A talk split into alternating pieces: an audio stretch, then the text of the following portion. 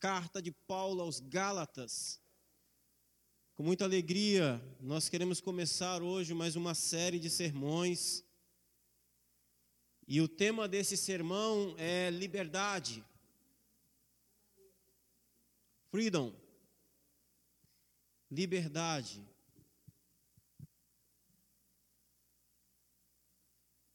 Gálatas capítulo 1. Nós vamos durante aqui alguns domingos tratar desse tema sobre ser livre. Gálatas capítulo 1, nós vamos ler do verso 1 ao verso 5, mas a ênfase vai ser o verso 4, mas vamos ler do verso 1 ao 5.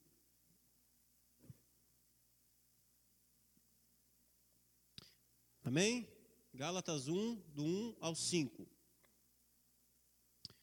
Paulo, apóstolo, não da parte de homens, nem por intermédio de homem algum, mas por Jesus Cristo e por Deus Pai, que o ressuscitou dentre os mortos, e todos os irmãos, meus companheiros, às igrejas da Galácia. Graça a vós outros e paz da parte de Deus, nosso Pai, e do Senhor Jesus Cristo, o qual se entregou a si mesmo pelos nossos pecados, para nos desarraigar desse mundo perverso segundo a vontade de nosso Deus e Pai, a quem seja glória pelos séculos dos séculos. Amém. A carta de Paulo aos Gálatas é uma resposta, é uma postura do apóstolo Paulo por algo que estava acontecendo nas igrejas da Galácia. A Galácia não era uma cidade, a Galácia era uma região, como por exemplo a nossa região aqui. Quando vai se falar da região onde nós estamos, nós falamos que nós estamos na região noroeste. A região noroeste é composta por várias cidades: Colatina, Baixo Guandu, é, acho que Pancas, né? Enfim, região noroeste. A Galácia era uma região que tinha várias cidades. O apóstolo Paulo havia sido enviado para pregar o evangelho pela igreja de Antioquia a essa região. E na sua primeira viagem missionária, ele prega o evangelho na região da Galácia e em algumas cidades ali e as pessoas creem no evangelho. E muitos gentios creem no evangelho de Jesus, eles são alcançados pela graça, são salvos em Cristo Jesus. Acontece que essas pessoas que moram na Galácia, elas não são judias, elas são gentios. O que é um gentil? Um gentil é todo o povo que não é judeu. Na, nessa época do primeiro século, os judeus eles separavam o mundo apenas em dois povos: judeus e gentios. Se você não é judeu, você é um gentil. Você pode ser grego, romano, enfim, você é gentil. Por exemplo, nós somos gentios. Nós não apenas como brasileiros somos gentios, mas somos gentios dos confins da terra, dos confins do mundo. Então, quando o apóstolo prega o evangelho na Galácia, e essa igreja que está surgindo na Galácia é uma igreja gentia, essas pessoas não têm costumes judeus. Quando um judeu ouvia o evangelho e ele era convertido e ele nascia de novo, ele era alcançado pela graça, ele já tinha uma certa bagagem, um certo conceito de vontade de Deus. Então não havia muito problema, mas quando um gentil se convertia, então começou a surgir problemas na igreja.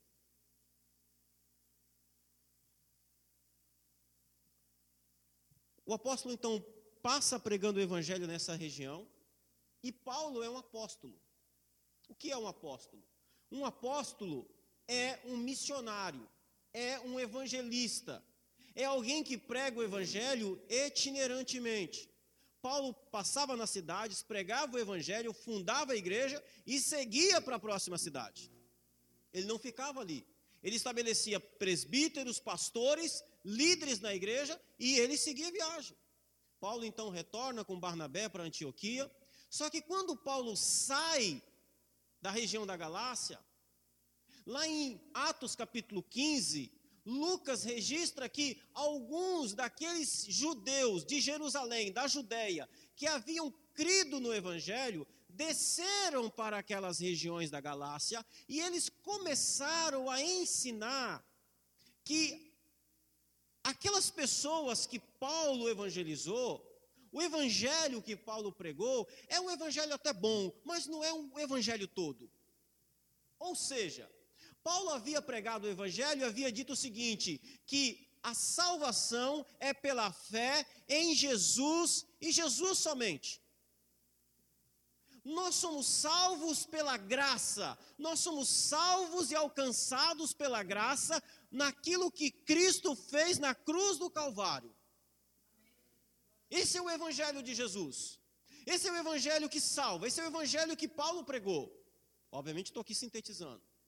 Mas quando desceram esses judeus que haviam crido no Evangelho, e eram judeus, e eles descem para a região da Galácia, e eles passam nessas igrejas que Paulo havia fundado, eles, eles passam e eles começam a dizer o seguinte: olha, é isso mesmo, nós somos salvos pela graça. Só que tem mais alguma coisinha. Para ser salvo mesmo de verdade, para ser, para valer mesmo a sua salvação, vocês precisam ser circuncidados. Vocês precisam circuncidar. Vocês precisam observar as leis judaicas. Vocês precisam observar os, o calendário judaico. Vocês precisam observar as festas judaicas. Você precisa guardar a Páscoa, comer da Páscoa. Vocês precisam é, é, participar das festas dos tabernáculos. Vocês precisam ir ao templo. Ou seja, Jesus salva sim, mas não só Jesus, vocês precisam praticar algumas coisas para serem salvos. E isso causou um grande problema, porque o apóstolo Paulo peitou isso, ele disse: de jeito nenhum. A salvação é um ato exclusivo de Deus, é Deus quem salva, mediante a, a pregação do Evangelho, por meio da fé. Você não precisa fazer nada para ser salvo.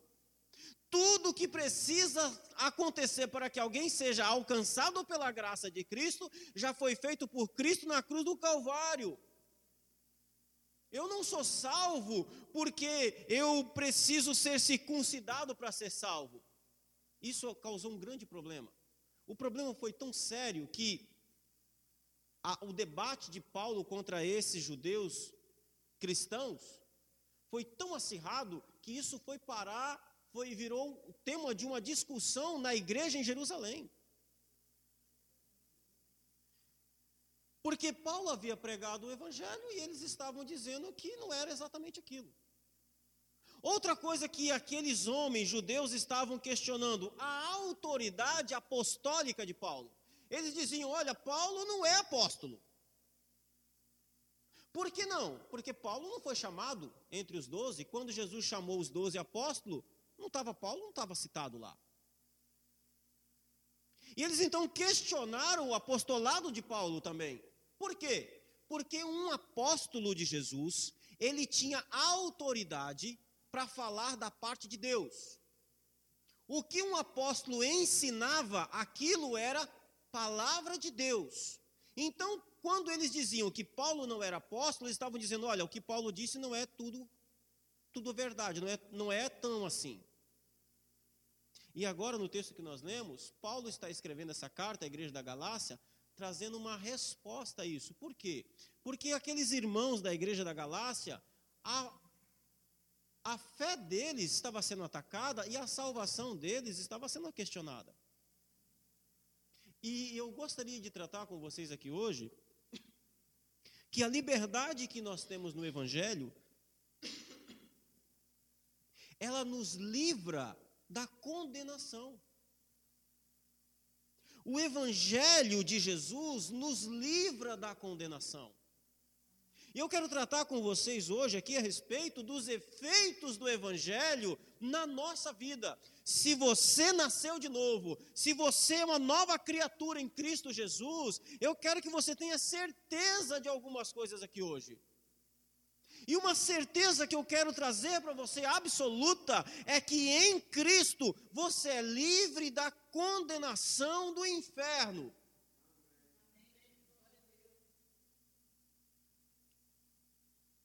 Então, convido você a abrir uma carta gêmea de Paulo, de Gálatas. A carta gêmea de Gálatas é Romanos.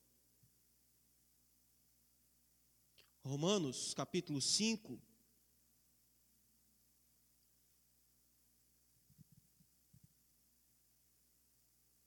Melhor, Romanos, isso, Romanos capítulo 5, verso 18. Romanos 5, 18. Olha o que diz.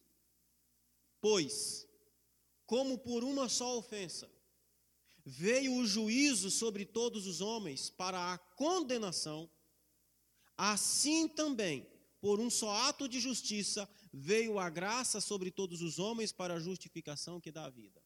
Primeira parte do versículo. Assim como por uma só ofensa veio o juízo sobre todos os homens para a condenação. Preste atenção nisso. O que o apóstolo Paulo está dizendo aqui aos romanos, está dizendo aqui o seguinte: que por causa de uma só ofensa, a ofensa de Adão, o pecado de Adão, o juízo de Deus veio sobre todos os homens para a condenação. Todos nós nascemos condenados até o dia em que nós ouvimos o Evangelho de Jesus. Os Gálatas estavam condenados porque todos eles eram descendentes de Adão, assim como eu e você. Eles estavam sob a condenação do juízo e da justiça de Deus. E eu quero te dizer por quê. Eu, vou, eu já falei isso aqui, mas eu repito, não tem problema. Por que, que há essa condição da humanidade de condenação? Porque Deus é justo. E por ele ser justo, ele precisa fazer justiça. E todo pecado é uma ofensa contra o juiz da Suprema Corte. Você entende isso? Nossos pecados são como crimes. E Deus, por ser justo, precisa condenar o culpado. Então, os nossos pecados atribuem nós condenação.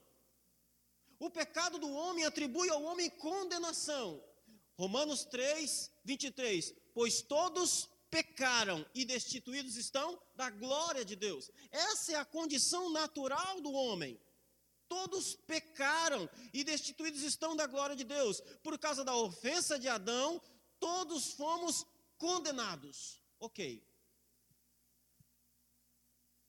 Os Gálatas estavam condenados. Mas o apóstolo Paulo vai até aquela região e começa a pregar o evangelho e começa a dizer para eles que Cristo morreu na cruz, sofreu o juízo de Deus para que eles pudessem ser livres da condenação. Então, deixa eu explicar aqui. Como alguém pode ser livre da condenação? Como? Vamos lá. Deus é justo.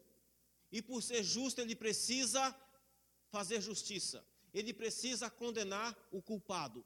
Se Deus não condenar o culpado, ele deixa de ser justo. Nós queremos um Deus justo, não queremos? Eu quero um Deus que seja justo. Deus, por ser justo, precisa condenar o culpado. Nós somos culpados. Só que tem uma boa notícia. Tem uma boa notícia. Deus, por ser justo, ele precisa punir o culpado. Então ele precisa punir você e precisa punir a mim, porque senão ele deixa de ser justo. Só que o que, que ele faz? Ele envia o seu filho para ser punido no nosso lugar. Para que você não vá para casa com nenhum problema, com nenhum, nenhum, nenhuma dúvida. Deixa eu levantar um problema aqui. Eu estava no estudo agora e a gente estava falando sobre isso. A Bíblia diz que Deus não pode condenar o inocente e ele não pode absolver o culpado. Nem você gosta disso. Quando você vê alguém inocentando o culpado, você diz: Isso é injusto. Quando você vê alguém punindo o inocente, você diz: Isso é injusto. Deus também é a mesma coisa. A Bíblia diz que aquele que absolve o culpado e aquele que condena o inocente é uma abominação diante de Deus. Então, como é que Deus faz para perdoar culpados? Nós, como que Deus faz? Ele resolve então punir o seu pecado em outro. Quem é esse outro? Jesus. Só que tem um problema. Jesus é inocente. Ele nunca pecou. Então Deus não pode punir o pecado em Jesus porque ele é inocente. Se ele pune o seu pecado em Cristo, ele se torna injusto, porque Jesus é inocente, nunca pecou. Só que tem um detalhe, a gente sempre esquece desse detalhe. Quem é Jesus? Quem é Jesus? Jesus é Deus. O que, que aconteceu ali? Quando Deus pega os nossos pecados e coloca na conta de Jesus, Ele não está simplesmente cometendo injustiça, Ele não está cometendo injustiça. Por que não?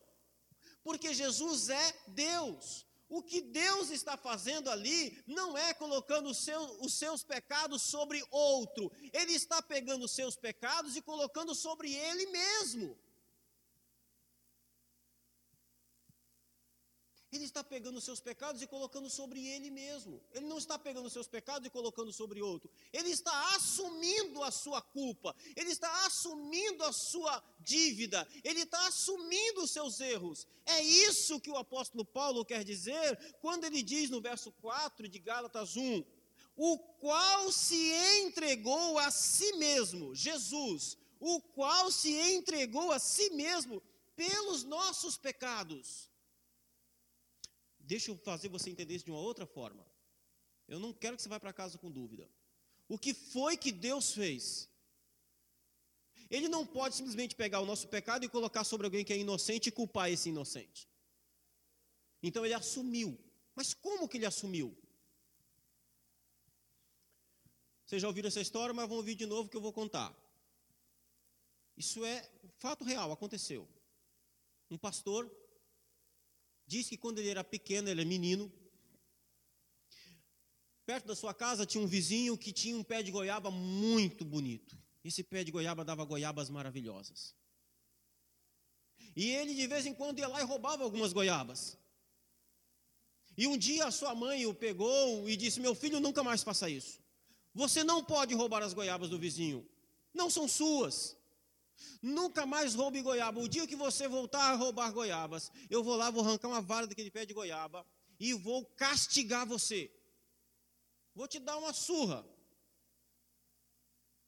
Aquilo ficou gravado na mente dele. Tempo passou, as goiabas ficavam cada vez mais maduras, mais apetitosas. Até que um dia ele não resistiu, ele olhou, procurou a sua mãe, a sua mãe não estava por perto, não estava vendo, ninguém estava vendo. Ele pensou: eu vou rapidinho lá, vou pegar algumas goiabas e vou voltar.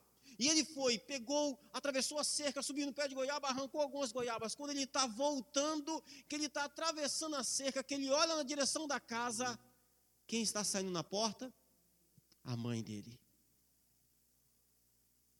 As goiabas caem no chão, ele começa a chorar, já sabe da, da, da, da honestidade da sua mãe. Ele começa a chorar e começa a dizer: Mamãe, por favor, me perdoa. Mamãe, eu nunca mais vou roubar goiaba. Ela disse: Meu filho, você roubou as goiabas. O que eu disse para você que ia acontecer se você roubasse aquelas goiabas? Ele disse: Mamãe, mas eu não, não me bate, por favor, não me bate, eu não quero apanhar. Por favor, me perdoa. A sua mãe disse: A mãe foi lá, arrancou uma vara de goiaba, limpou a vara naquela calma da mãe e disse: Eu disse que iria te castigar. Onde vai ficar a minha palavra se eu não cumprir a minha palavra? E o menino chorando, pedindo pelo amor de Deus para perdoar, para perdoar. Mamãe não me bate. A mãe dele então se abaixa, se ajoelha, fala para ele estender a mão. Ele estende a mão, ela bota a vara na mão dele e diz: Você não quer apanhar? Não, mamãe, eu não quero. Ela disse: Então você vai bater na sua mãe. Porque eu disse que se você roubasse, haveria castigo. E vai haver castigo. Foi isso que Deus fez. Ele disse: Não peque, Porque no dia que você pecar, você morre. Nós pecamos, todos pecaram e destituídos estão da glória de Deus.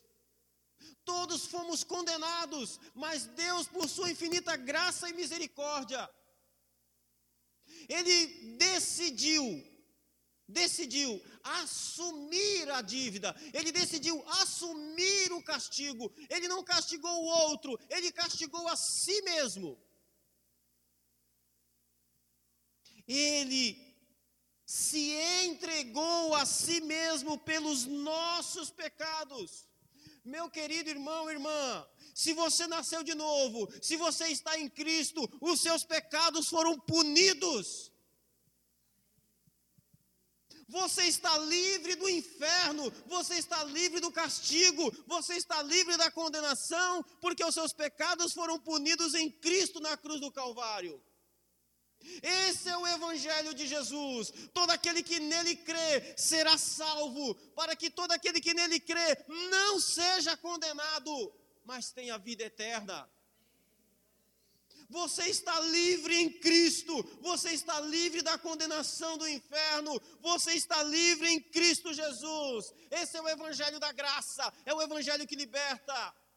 Não há nada que você possa fazer para se livrar da condenação, tudo que precisa ser feito para você ser livre da condenação foi feito na cruz do Calvário. Porque Deus puniu a si mesmo para que você não fosse punido. Você precisa crer nisso. E nisso somente. E nisso somente. Ah, mas eu não preciso ser circuncidado? Não.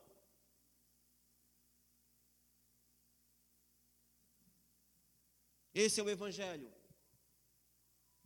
é o Evangelho que te livra da condenação.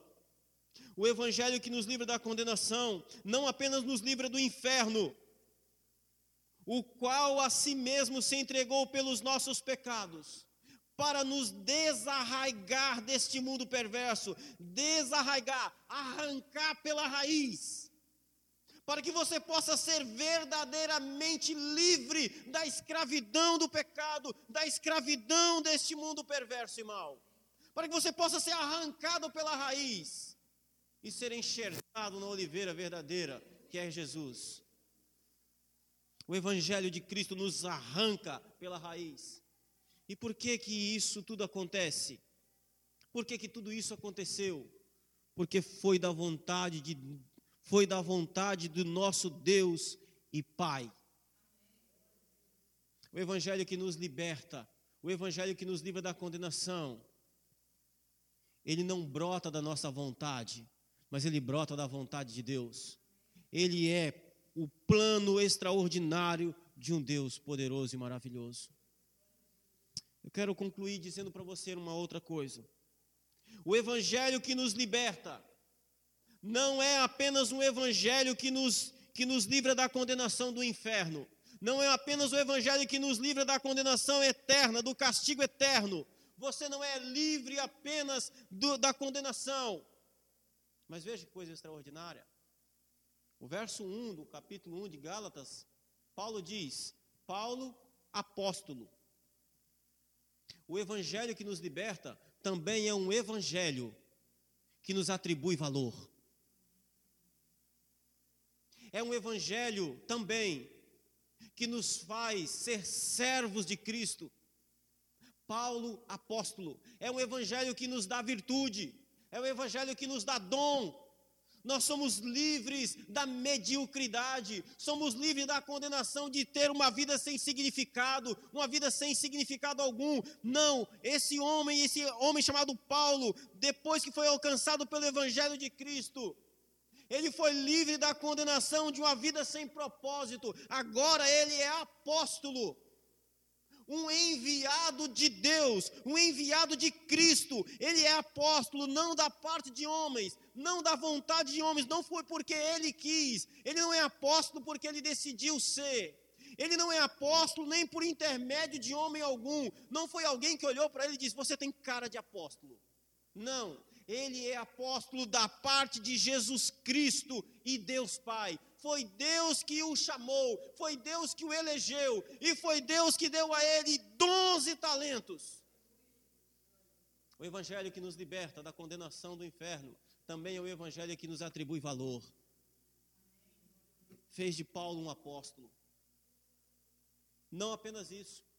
O Evangelho que nos liberta é o Evangelho também que não nos deixa só, mas ele nos dá companheiros.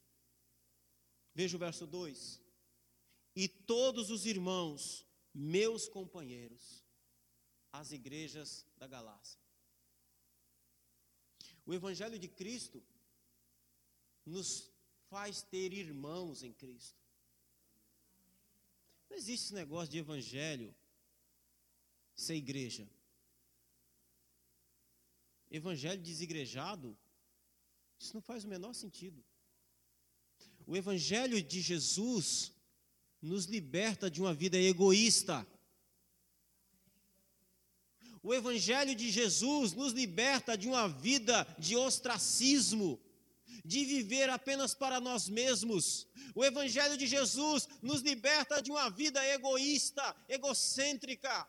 O Evangelho de Jesus nos dá irmãos, nos dá companheiros de fé, de caminhada, de batalha, de luta, companheiros de choro, companheiros de alegria.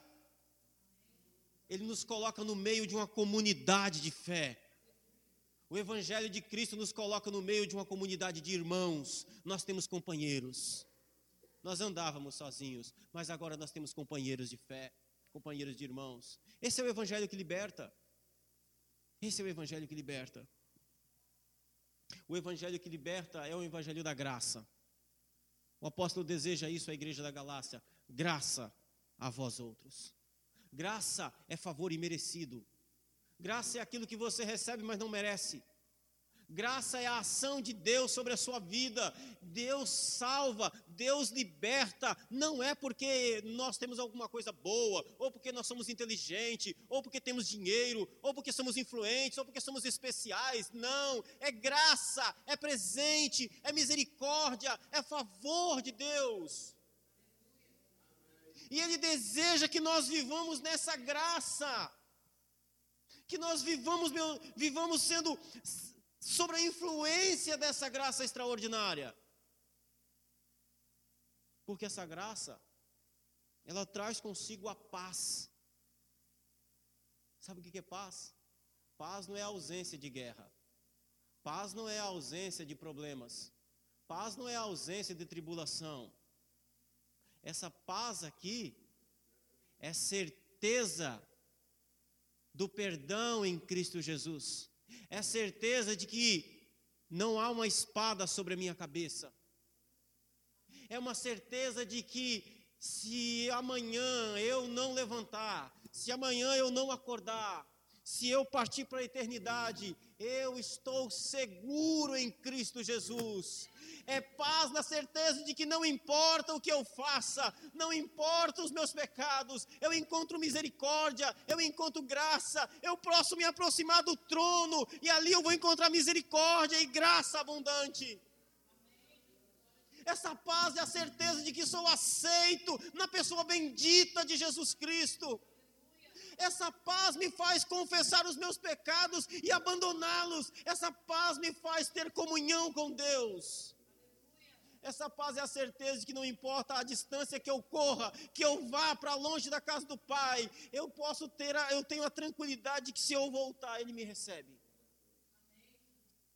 Não porque sou especial, mas porque o Filho dele em mim é especial. Paz da parte de Deus, não é paz produzida por mim, não é paz por aquilo que eu falo a você e você fica com o coração alegre não é uma paz que você você tem da autoajuda, não é uma paz que você tem da psicologia, não é a paz que você tem de especialistas, mas é uma paz da parte de Deus. É um negócio sobrenatural. É por isso que ela não é a ausência de aflição. É por isso que ela não é a ausência tribulação. É paz em meio à aflição. É paz em meio à guerra. É paz em meio à adversidade. Essa paz é aquela que Jesus disse: Deixo-vos a paz. A minha paz vos dou. Eu não dou como o mundo a dá. Você não encontra essa paz aqui em nenhum outro lugar. Na verdade, o homem vive procurando ela.